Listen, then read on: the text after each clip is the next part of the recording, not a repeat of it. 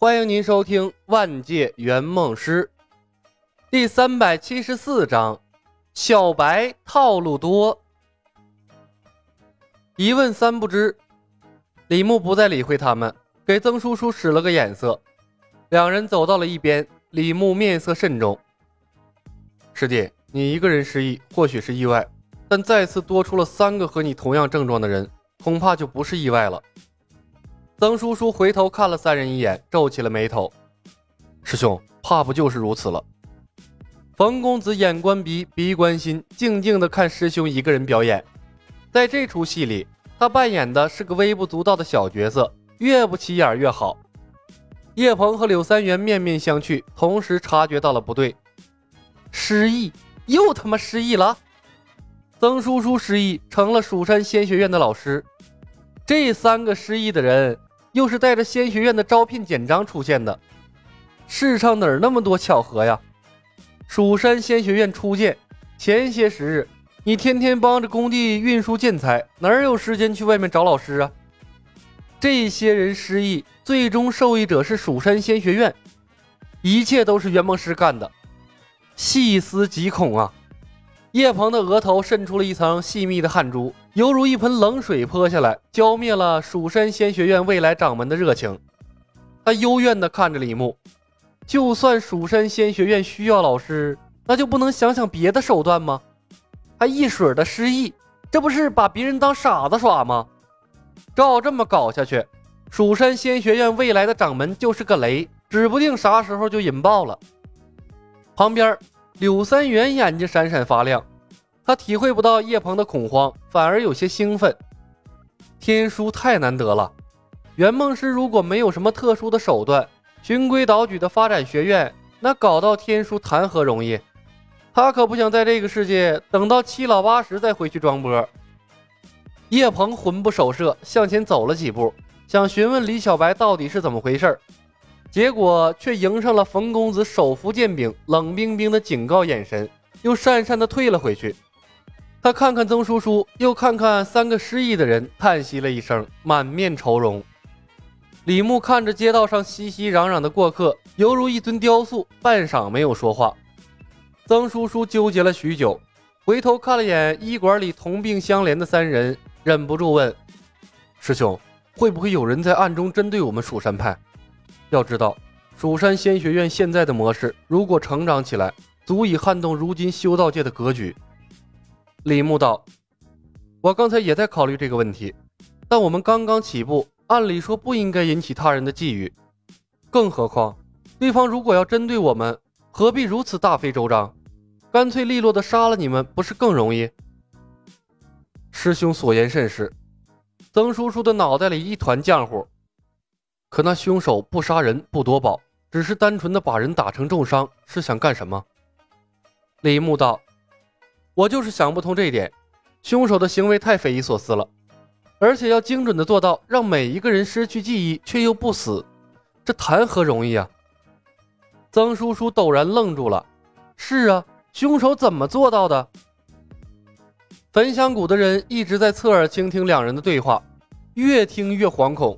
他们发现自己似乎被卷入了一场漩涡之中，犹豫了片刻，断胳膊的人来到了李牧身边，恭恭敬敬向他深施一礼：“道兄，招生简章既然是你发给我们的，能否告知我们姓甚名谁，是何门派？”李牧还礼，略有些尴尬的说道：“呃，三位道友，实在抱歉，可能李某邀请的时候有些唐突，道友可能出于谨慎，未曾告知我姓名。”而且李某当时发出去的简章很多，我们之间并未详谈。即便是我，也不知谁会来仙学院应聘啊。恰在此时，街道上两个十多岁的孩童走过，每人的手里抱着一叠宣传页，逢人就发，边发边喊：“蜀山仙学院二期招生报名开始，报名时间五天，预报从速。”看到这一幕，焚香谷的人瞬间明悟了一切，不再追问李牧了。若是遇到这种发放传单的方式，他们能留下姓名，那就怪了。三位道友，既然拿着我蜀山仙学院的招聘简章，一定是为我蜀山仙学院而来，在途中出事，我蜀山派不能不管。几位道友不如留下将养伤势，日后等道友恢复记忆或有人来寻，再寻根脚不迟。李牧赧然一笑，从容化解了三人的尴尬。道兄，容我们考虑一下。焚香谷的三人面面相觑，有些迟疑。换做平时，他们受了如此严重的伤势，不知道该何去何从，顺势也就留下了。但现在，这明显是有人在针对蜀山仙学院，他们对留在蜀山仙学院颇有些顾忌。更何况，他们到现在还不知道这所谓的蜀山仙学院究竟是个什么样的存在呢？听之前两人的对话。蜀山仙学院貌似暗中有不少的仇敌呀。也罢，既然三位道友有所顾忌，等养好了伤势，道友自行离去便是了。李牧看了三人一眼，也不勉强，他转向了郎中，彬彬有礼的道：“刘大夫，尽量给三位道兄用好药，所有医药费从我蜀山派支取就是。道友，此乃多事之秋，既然三位无意我蜀山仙学院，李某就不在此陪各位养伤了。师弟师妹，我们走。”说完，不理会焚香谷的三人，转身往外走去。这一举动不仅看呆了曾叔叔，连叶鹏也看呆了。一时间，叶鹏都在怀疑，是不是自己猜错了？